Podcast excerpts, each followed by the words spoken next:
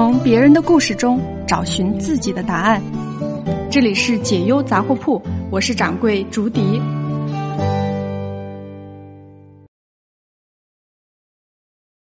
今天啊，我们赶个时髦，来聊一聊俗气不俗气、油腻不油腻的话题。收到一位姑娘的来信，她的信呢总结成一句话，就是“我不想与俗人俗事为伍”。如何逃脱一地鸡毛的生活呢？他说啊，我毕业两年，先后去了三家公司，每天都在做一些琐碎无聊的事情，觉得工作内容挺低级的。同事们呢，都只想着赚钱，客户也 low。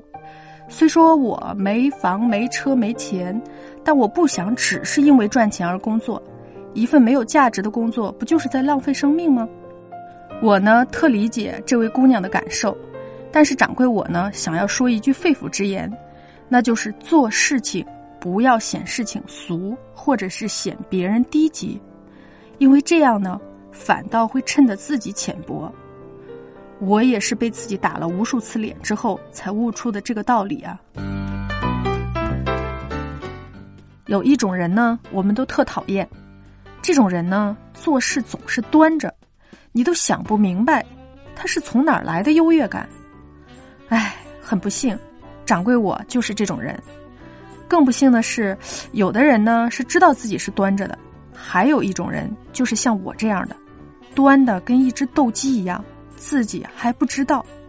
说个故事吧，我呢特喜欢清朝的一文学批评家叫金圣叹，他评点的每一本书我都特喜欢，但其中最喜欢的呢是《金圣叹唐诗解》这本书。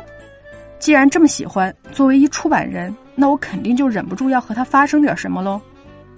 前些日子啊，我热血上头，干劲儿来了，就找到我一朋友，他是国内最好的设计师之一。我呢对他口吐狂言，说：“你啊，就按照中国最美图书的标准给我设计这套书，成本什么的，通通都不要考虑。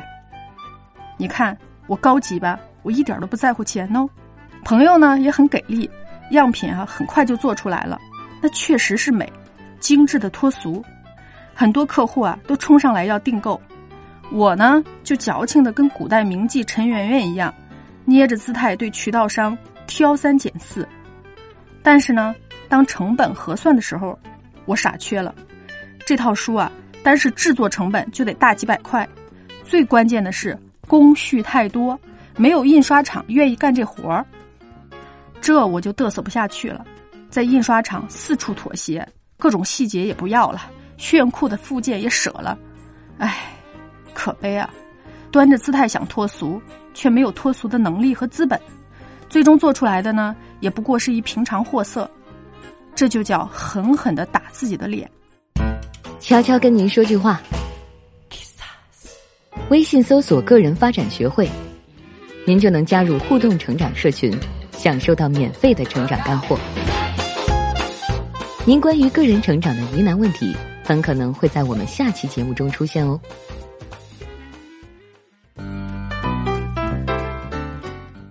那些被我拒绝的客户呢？我现在还得一家一家的求人回来，嘿，人家懒得理我了。所以说呢，踏踏实实的工作生活，咱们别端着，也别装着，接地气啊，就是我们对自己最大的行善。大家都爱看《奇葩说》里的马东，他在台上呢，污力十足，花式打广告，动不动就说：“哎呦，金主加钱了，加钱了，low 吧？”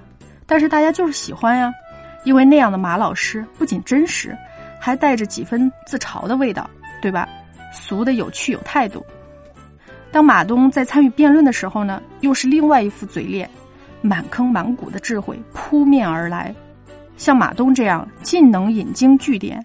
退能粗俗毕露，手马把攥，hold 得住，这才是真正的有格调，不俗气。所以啊，咱们在自己的身段修炼到进退自如之前呢，不妨先俗点儿，把手头这份工作做到赚得盆满钵满，再来说自己不想只是因为赚钱而工作。当你能俗的坦荡自如的时候啊，另外一种真正迷人的气质也就生长出来了。这种气质叫放松和自在。好喽，今天结束喽，如果大家想要看到更完整的文字版的资料，可以关注微信公众号“个人发展学会”。咱们下次见喽！